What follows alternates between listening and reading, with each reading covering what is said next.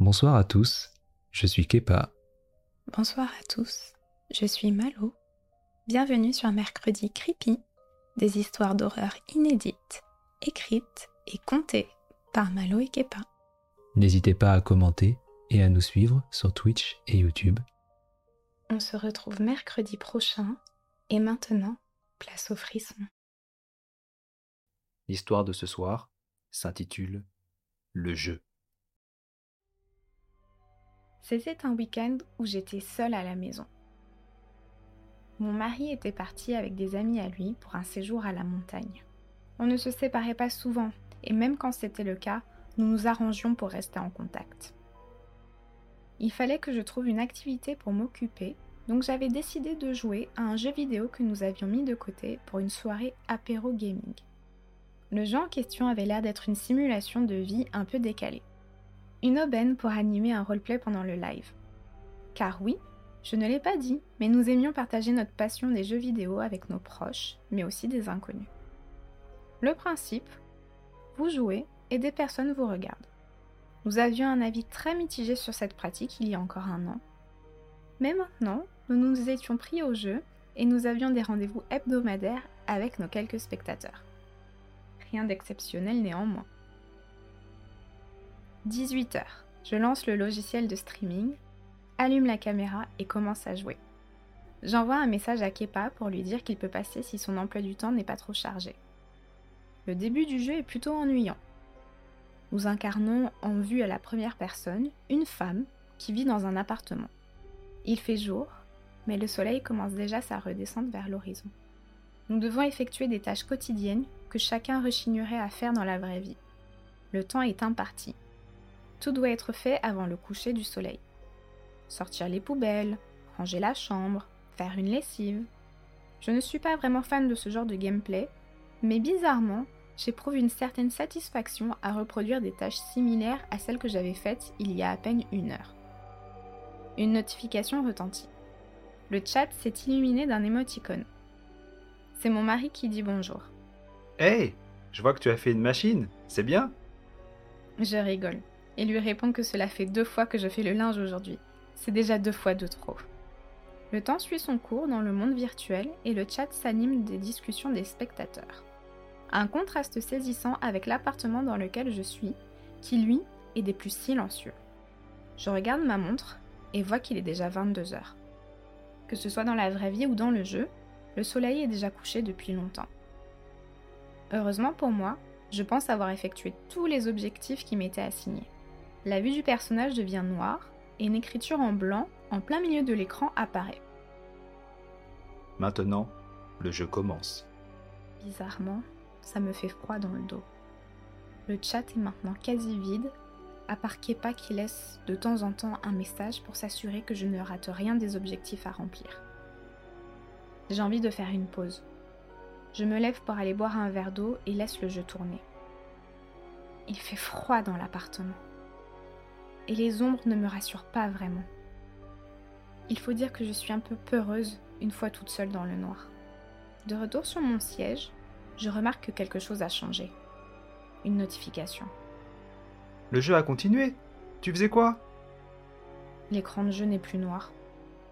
Nous sommes toujours en vue première personne, mais cette fois, nous sommes dans un couloir. Il fait sombre, mais on distingue ce qui nous entoure. Il semblerait que je sois dans un couloir extérieur, avec des portes devant moi. Le sol semble être en plancher. Je bouge la souris et peux distinguer mon corps. Je vois mes avant-bras, mais surtout je vois que mes vêtements sont blancs. T-shirt blanc, pantalon blanc, comme si je travaillais dans un hôpital ou un asile. L'ambiance a radicalement changé. Bon, euh, je crois que je vais finalement jouer un jeu d'horreur, hein dis-je avec une note d'inquiétude. J'avance mon personnage d'un pas vers la porte la plus proche de moi. Le plancher grince et j'ai comme un écho dans mon casque. Le chat ne semble rien avoir remarqué. Qu'importe. En m'approchant de la porte, on m'invite à appuyer sur une touche. Une note apparaît dans les mains du personnage. Elle est remplie de phrases alignées les unes sous les autres. Je les reconnais. Ce sont les objectifs dont j'ai dû m'occuper pendant la phase du jeu. Apparemment, il y avait 15 objectifs. J'ai réussi à en remplir 14. Mince J'en ai oublié un Il semblerait que j'avais oublié d'éteindre la multiprise dans la cuisine. Une notification. Tu l'as trouvé où ce jeu déjà? Une plateforme de jeu indépendant? Il était gratuit et les graphismes ne me paraissaient pas dégueux.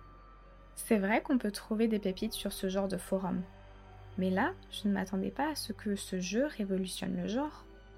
On l'avait installé en début de semaine, et maintenant que j'y repense, il avait mis beaucoup de temps à s'installer.